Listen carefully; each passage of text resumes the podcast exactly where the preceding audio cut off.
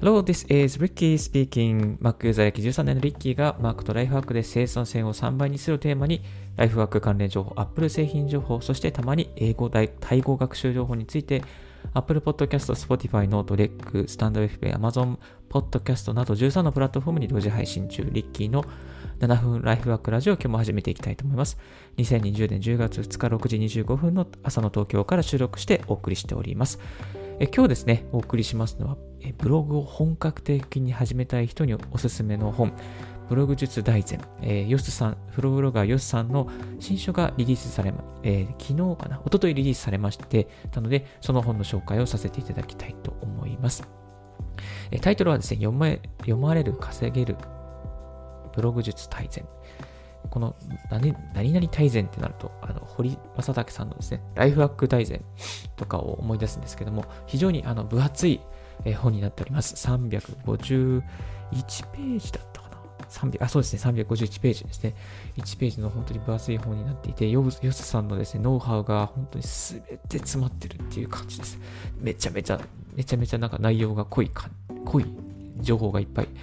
えー、ありました。これはあの、ヨスさんのブロ、えー、メルマガですね。ちょっと私、えー、メルマガを購読しておりまして、そこであの、まあ、あの本がリリースされますよっていうですね、号外のメールマガを見に行ったのが、見たのと、まあ、その前からちょっといろいろ、ヨスさんの方からですね、あのメール、メールマガでも宣伝があって、まあ、ちょっと気になっていたので、えー、ピックアップしてみました。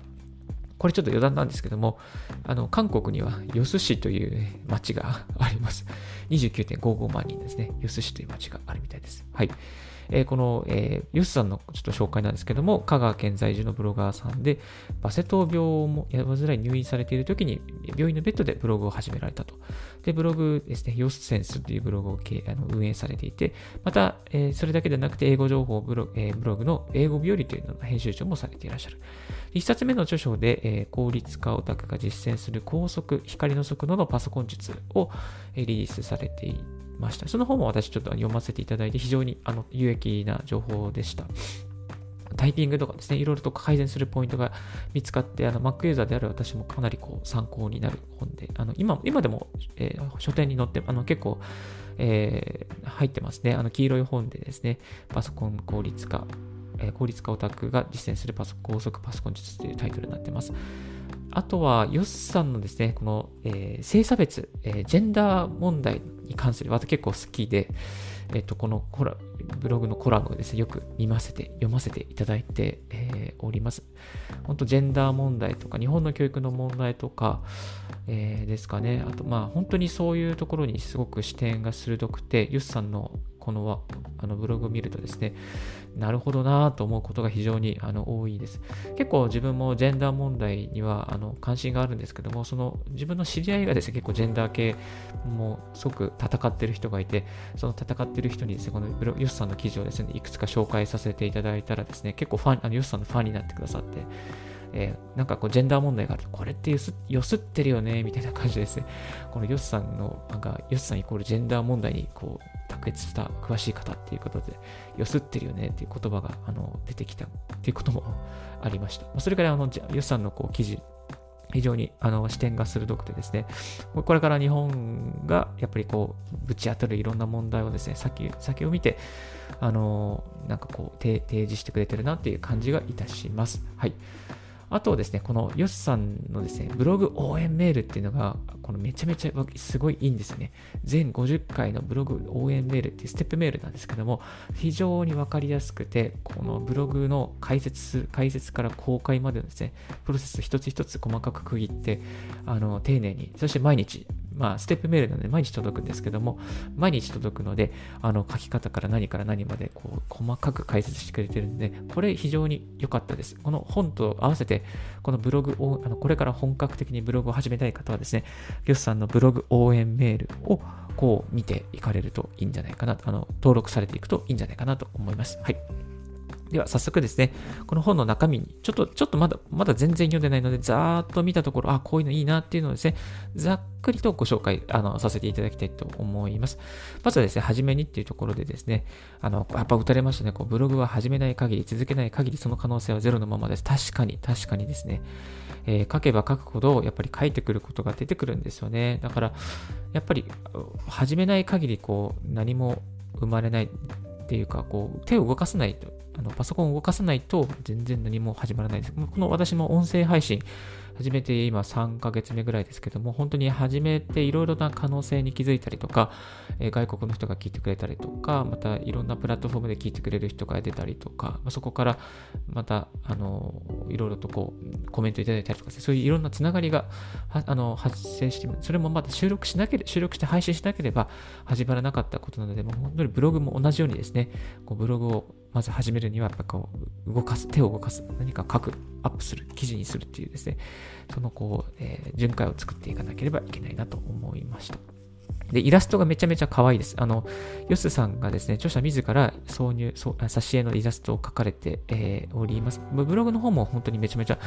可愛いイラストが多いんですけども、非常にわかりやすい、えーと、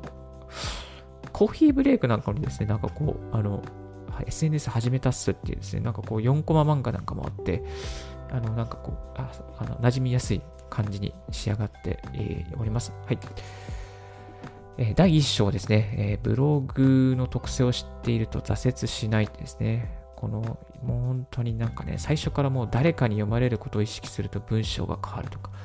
読者は知りたい情報を求めているとか、あなたに興味がない人をどうやって興味を持たせるか、あ、これもね、もう本当大事ですよね。うん。えっと、なんかこう自分語りばっかりしちゃいけないですし、やっぱり自分のことを知ってもらえるっていうことはまず、もう全然みんな興味ないので、最初は。だからそれをどうやってこう、その、なんていうかな、あの、検索で来てくれてる人に自分のことを興味持ってもらうかっていうのはですね、これはまた、あの、工夫するところではあります。はい。ブログって何を書けばいいの？第2章。好きなこと、詳しいことについて熱く語れ。ああ、確かにこれね、そうなんですよ。あの好きなこと、詳しいことについてガンガン深掘りして書いていくと、あの非常にこう、ブログの記事の質が上がります。で、詳しい、まあ、誰もが知ってることで書いても意味ないので、どんどん一つ一つ詳しく深掘りしていくっていうのが大切ですよね。読者は知りたい情報をもと、あ、これは間違えた。えー、ですね。あとは、その、ブログで情報発信している人のですね、この事例をですね、紹介されていらっしゃいますね。あの、マドゥさんとか高田元気さんとか、まあ、そんないろんな方々の情報発信の事例が紹介されていらっしゃって、あ、こういう感じでですね、自分の好きなことを発信していけばいいのかなっていうのがわかるようになっています。あとはカテゴリーの整理っていうところもあって、えっと、あ、これね、結構なんか自分、ちょっとまだまだカテゴリーの整理全然できてないので参考になりました。はい。えー、後でカテゴリーの整理、本格的にやっていきたいと思います。えー、次にですね、第3章、わかりやすい文章を書くためにはですね、これは結構具体的に書いてくださっていますね。もうこれだけでももう一つの本になるぐらいたくさん書いてくださっていて、えっ、ー、と、なんかこう接続詞は一つの文に2回まで、あ、こういうのね結構ね知らなかったなっていうのありますね。あの、意識してこういうふうに接続詞このぐらい入れようとかそういうことは全く考えてなかったので、これこれは本当に参考、有益な情報です。あとはひらがなとカタカナの使い方とかですね。わかりやすくするためにひらあのカタカナって結構使うんですけども、そのどれぐらい使えばいいかとかと。あと、カッコですね。カッコ、えー、箇条書きとカッコ書きとかですね。このカッコの使い方もですね、あの、ちょっとこうね、なんか何気なく使ってるんですけど、いざどういうふうに分けて使うかとかわからないのでね、なんかこういうの参考になりますね。うん。えー、次、えー、1、1画面に、あ、第4章ですね。1画面に見せる文章は少なく見せるですね。このスマホの表示を、まあ大体9割がスマホの表示からの流入ですので、まあ私のブログ、リッキーブログもそうなんですけども、そのスマホで見たときに、まあこう見やすくするパッと見の印象を考えたり、メリハリのための文字の装飾を考えたりっていうところですね。あの、これもかなり事例を、このこういうのは見やすいよっていうですね、見やすい事例とえいい事例ですね、いい事例をこう対比させて、あの、なんか初心者の方、私も初心者ですけど、初心者の方が分かりやすいようにあの書いてくれてますね。あの見出しの入れる密度とかですかね。なんかそういうのもですね、なんかちょっとこう、あ手に、あの、かゆいところに手で手手が届くような、なんかそういうこう、こう解説があったりして、非常にあのありがたいです。はい。次、えーファン、えー、第5章、ファンを増やすために大切なことですね。えっと、まあ、まずは覚えてもらえるブログのあり方とか、またブログのタイトルの付け方、そしてアイコンの、えー、アイコンの、S、あの、アイコンの設置の仕方ですね。えっ、ー、と、あとはブログで使う自分、えー、画像は自分で撮るっていうのが大切なんですけども、結構もう、あの、最初、初心者の頃って、あの、ブログですね、無料の画像をですね、バンバン使っちゃったりすることが、あの、多くあります。まあ、私もまだまだ結構使って、まあ結構っていうかだいぶ使ってるんですけど、ちょっと自分のあの画像も入れなきゃなとは思っております。はい。そのファンを増やすために、まず大切な工夫ですね。あの覚えてもらえるブログのタイトルの付け方ですね。どういうふうに付ければいいのかとか、あとはどういうふうな文章を書いたら信頼できると思う、あのこの人は信頼できそうと思ってもらえるかとかですね。これはもうかなりですね。あと、リード文の書き方なんかもですね、書いてくださってますね。リード文の書き方。これね、リード文の書き方めちゃめちゃ大事なんですけど、ここって結構適当にしちゃうこと多いんですよね。でもリード文こそね、めちゃめちゃもうね、あの、大事ですね。えっと、あとは、え第6章。第6章では、最強の SEO とはですね、Search Engine マイゼーション検索エンジンの最適化の略ですけども、最強の、これ SEO なかなか難しいですね、最近ね。Google のもうアップデートがあったりして、えー、なんかこう変わっちゃったりしますし、うん。えー、あとは具体的なこの、この章の中でキーワードの入れ方とか、まあ、入れる、キーワードを入れる位置についての解説とかですね。あとは、この見出しの使い方ですね。H1 から H3 のタグ、H4 のタグですね。この見出しの使い方を、こう、どういうふうに、こう、構成していけばいいか。まあ、ブログ記事の、こう、あの、構成を考えていく上で、大切なことが全てここに書かれていると思います。てか、入れます。はい。えー、次、あ、これ良かったですね。この実際のレストランレビューの、ね、見出しの構造例っていうのがあるんですけども、この193ページですね。ここにこう、こういう感じでこう、こうあの、一つのブログ記事はこういうタグの使い方で構成してきますよという分かりやすい事例があの書かれていました。いいな、これの便利、ああ、ありがたいな。はい、次、えー、第7章、過去記事は宝の山ですね。えー、過去記事まあ、過去記事の、私もね、過去記事いっぱい量産しちゃってもうやばいですね。どんどん捨てたいんですけども、なかなか捨てられずにおります。で過去記事ですね。一つの記事には一つのテーマで、に限定しましょう。まあ、過去記事の中にですね、たまにこう、あの、一つの記事なんだけど、二つ三つのトピックが乗っかってるっていう時があるので、そういうのをこうですね、えー、分けたりしていく必要があるかなと思います。まあ、単調な文章になっていないかとか、あとはですね、あのー、なんか、あ、これ良かったですね。こう、音声読み上げ機能を利用するんですね。音声読み上げ機能を利用して、まあ、こう、ミス、変なミスが、えー、あると、すぐ、その音声で気づくと。まあ、後日私もあの気づきやすくなるというふうにありますけども、これちょっとあのやったことがなかったので、こういうやり方はなんかこう、いいなと思いました。えっ、ー、と、ます、あと、箇条書きに変えられる分は書き換えたりとか、まあ、箇条書きにするとね、本当は見やすいんですよね。だから、どんどん箇条書きは使った方がいいかなと思うんですけども、まあ、その過去記事の中に箇条書きできるものがあれば、箇条書きにしていくということですね。はい。第8章、ブログで稼ぐにはどんな方法があるのか。これはね、気になりますよね、初心者の方も。あの、私も気になってます。全然私まだブログ稼いでないので、まあ、稼ぐ目的でやってないのでですね、情報発信という目的でやってるので、まあ、あれなんですけども、稼ぐ。えっと、アフィリエイトとか Google AdSense ですね。で Google AdSense、AdSense、えー、この、このですね、あ、これちょっと気をつけた方がいいかな。望まない広告が表示されることもですね。この露出、結構ね、これあるんですよね。あの、なんかね、あの漫画の、あれとかね、なんかこう、ちょっとエッチな内容があの出たりとかするので、これちょっと気をつけた方が、あの、この、望まない広告が出ないようにですね、あの削除する記事は削除する広告は削除するとかっていう必要があるかなと思いました。あと ASP の話とかですかね。えっとはウェブライ、ウェブライターの話もされしてくださってますね。はい。えー、第9章、これって NG 超初心者、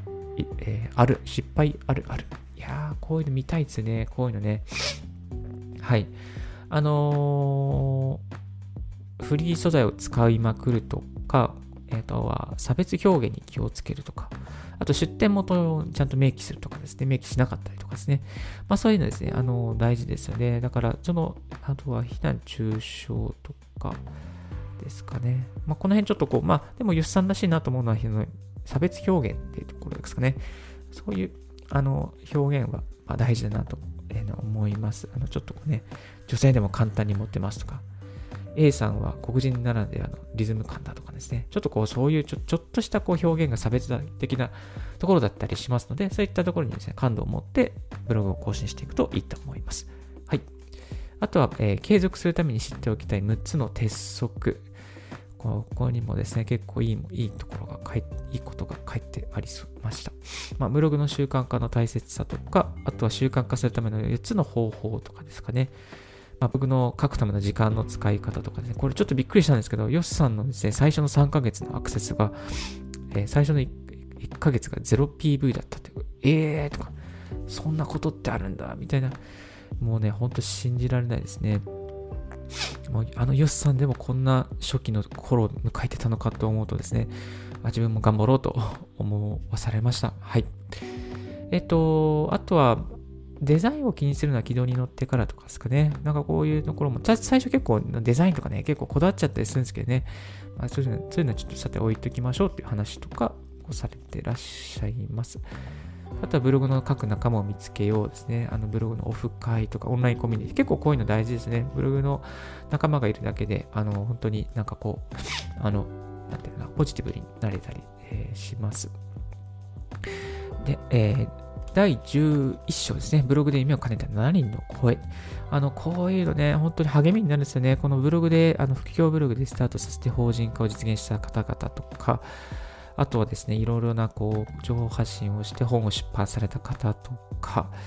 ですね、こういうちょっとこう、いろんなあの、URL が貼ってあって、コメントが貼ってあってですね、実際のこう、何を発信しているのかってですね、7人ぐらいだったかな。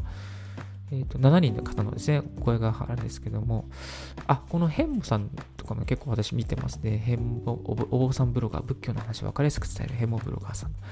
これ面白いですよね。結構サイトもすごく綺麗で分かりやすくてね、なんかです、ブログ研究するんだったら、もうこれをまず研究しろっていう感した方がいいなって思うぐらい、すごくいい方が、いい事例がですね、載っ買ってるので、なんかこう、あの、非常に参考、これからブログを始める方とか、またブログを始めたけど、ちょっとこう、どうすればいいか方向性に迷っている方々とか、なんかこう、こういう、あの、7人の方のブログを見て、あ、こういうレイアウトにしようとか、こういう情報に発信しようとかね、ヒントをもらえると思いますので、ぜひぜひ参考にしてみていただきたいなと思います。はい。え今日はですね、ほんとざっくりとで申し訳なかったんですけど、読まれる稼げるブログ術大全、ヨスさんの新書、日本実業出版社からリリースされている本ですね、の、えー、紹介をさせて